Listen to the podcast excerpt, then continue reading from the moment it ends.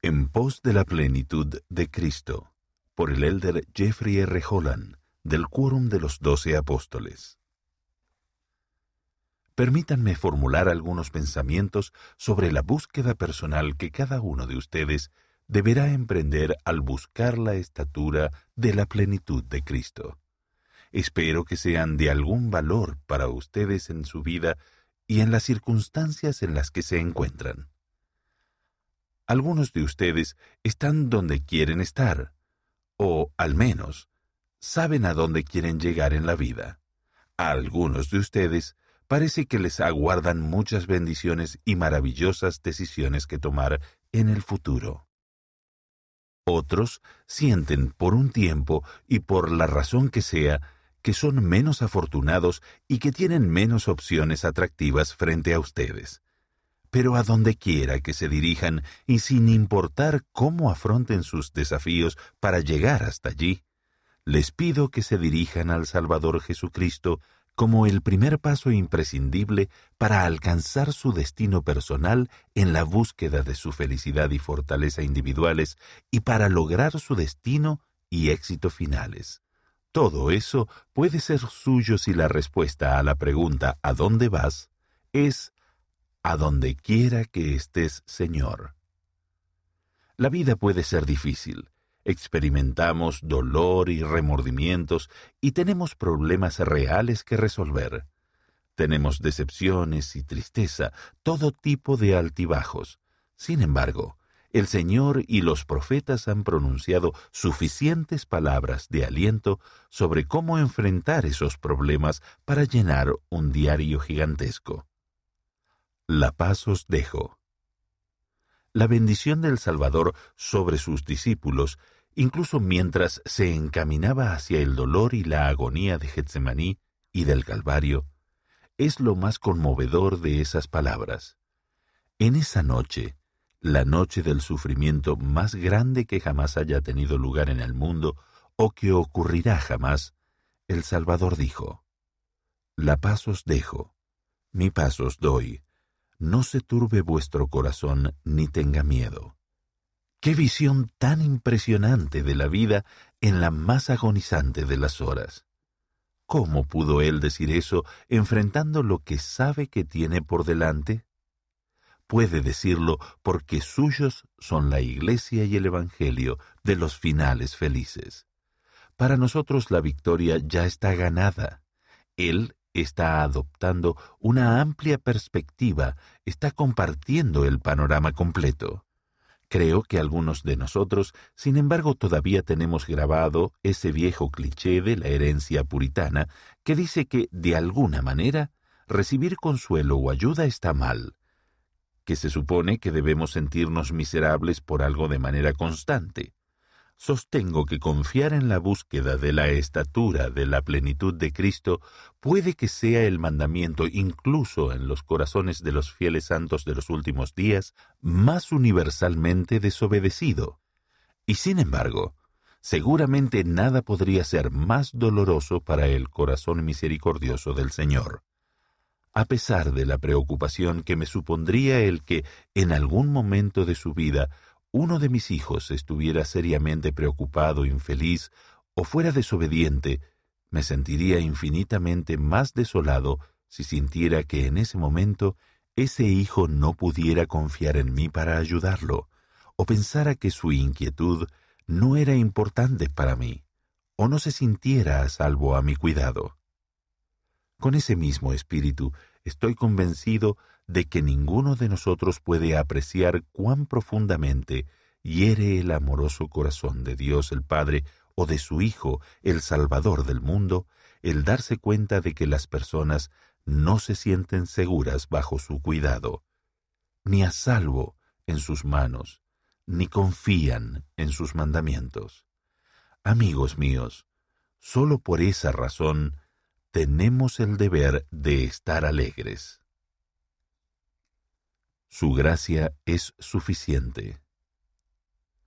Otro consejo sobre la búsqueda de Cristo y la estatura de su plenitud ocurrió después de que Jesús realizara el milagro de alimentar a los cinco mil con cinco panes y dos peces. Por cierto, no se preocupen de que Cristo se quede sin milagros para ayudarles. Su gracia es suficiente. Esa es una lección espiritual y eterna de este milagro. Él tiene muchas bendiciones para todos con varias cestas llenas. Sean creyentes y disfruten de su oferta del pan de vida. Después de que Jesús hubo alimentado a la multitud, los despidió e hizo entrar a sus discípulos en una barca de pesca para cruzar al otro lado del mar de Galilea. Después subió al monte a orar aparte. Cuando los discípulos partieron en su barca, era ya tarde, y la noche fue tormentosa. Los vientos deben haber sido feroces desde el principio. Debido a los vientos, estos hombres probablemente ni siquiera izaron las velas, sino que trabajaron solo con los remos, y debió de ser un gran esfuerzo.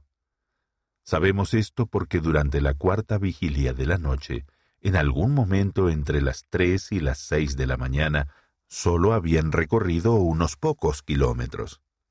Para entonces la barca se vio atrapada en una tormenta verdaderamente violenta.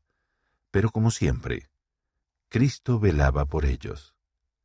Al ver sus dificultades, el Salvador tomó el camino más corto a su barca, cruzando a través de las olas para ayudarlos. No tengáis miedo. En el momento de mayor desazón, los discípulos miraron y vieron en la oscuridad una silueta vestida con una túnica que sacudía el viento, y que se acercaba hacia ellos sobre las crestas de las olas. Al verlo, gritaron espantados, porque creyeron que era un fantasma que caminaba sobre las olas. Entonces, en medio de la tormenta y la oscuridad, cuando el mar parecía tan grande y su barca tan pequeña, les llegó la voz incomparable y tranquilizadora de su maestro. Yo soy. No tengáis miedo. Este relato de las Escrituras nos recuerda que al venir a Cristo, buscar su plenitud, o al venir Él a nosotros para traernos esa plenitud, el primer momento puede llenarnos de algo muy parecido al terror absoluto. No debería ser así, pero en ocasiones sucede. Una de las grandes ironías del Evangelio es que nosotros, en nuestra miopía terrenal, huimos precisamente de la misma fuente de socorro y seguridad que se nos ofrece. Por la razón que sea, he visto a investigadores huir del bautismo, He visto a élderes huir de un llamamiento misional. He visto a novios huir del matrimonio. He visto a miembros huir de llamamientos desafiantes. Y he visto a personas huir de su membresía en la iglesia. Con demasiada frecuencia huimos de las cosas que nos salvarán y nos calmarán. Con demasiada frecuencia consideramos los compromisos del Evangelio como algo que debemos temer y abandonar.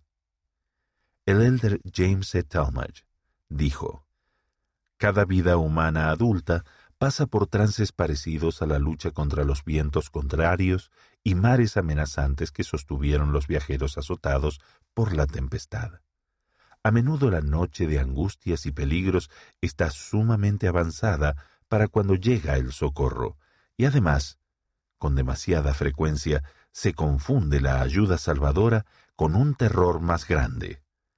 Pero tal como fue con estos discípulos atemorizados en medio de las aguas agitadas, así también a todos los que se esfuerzan con fe, llega la voz del Salvador diciendo, Yo soy, no temáis. Venid a Él. Lo maravilloso de esta invitación de recibir al Salvador de venir a Él y buscar la plenitud de su estatura, es que cualquiera puede hacerlo. Eso no significa que todos los que ustedes conocen quieran cumplir los mandamientos, o que todos aquellos con los que se encuentren vayan a cumplir los mandamientos. Pero lo que sí significa es que es posible cumplir los mandamientos sin ningún don especial o legado para hacerlo. Ruego sinceramente por una fe que sea luminosa, brillante, pura y robusta, que Cristo sea llevado a cada centímetro cuadrado de nuestra cultura, y que la estatura de Cristo sea la medida plena de nuestra vida. La vida los pondrá a prueba, vendrán las dificultades, se nos partirá el corazón, los seres queridos fallecerán, así que a donde quiera que se dirijan, diríjanse primero a Jesucristo. Recuerden que su padecimiento y resurrección hacen posible nuestra victoria sobre las dificultades y la muerte. Hagan sus convenios con Él y guárdenlos a lo largo del trayecto. A pesar de mi debilidad, que reconozco plenamente, anhelo que alcancemos la medida de la estatura de la plenitud de Cristo. Yo quiero venir a Él.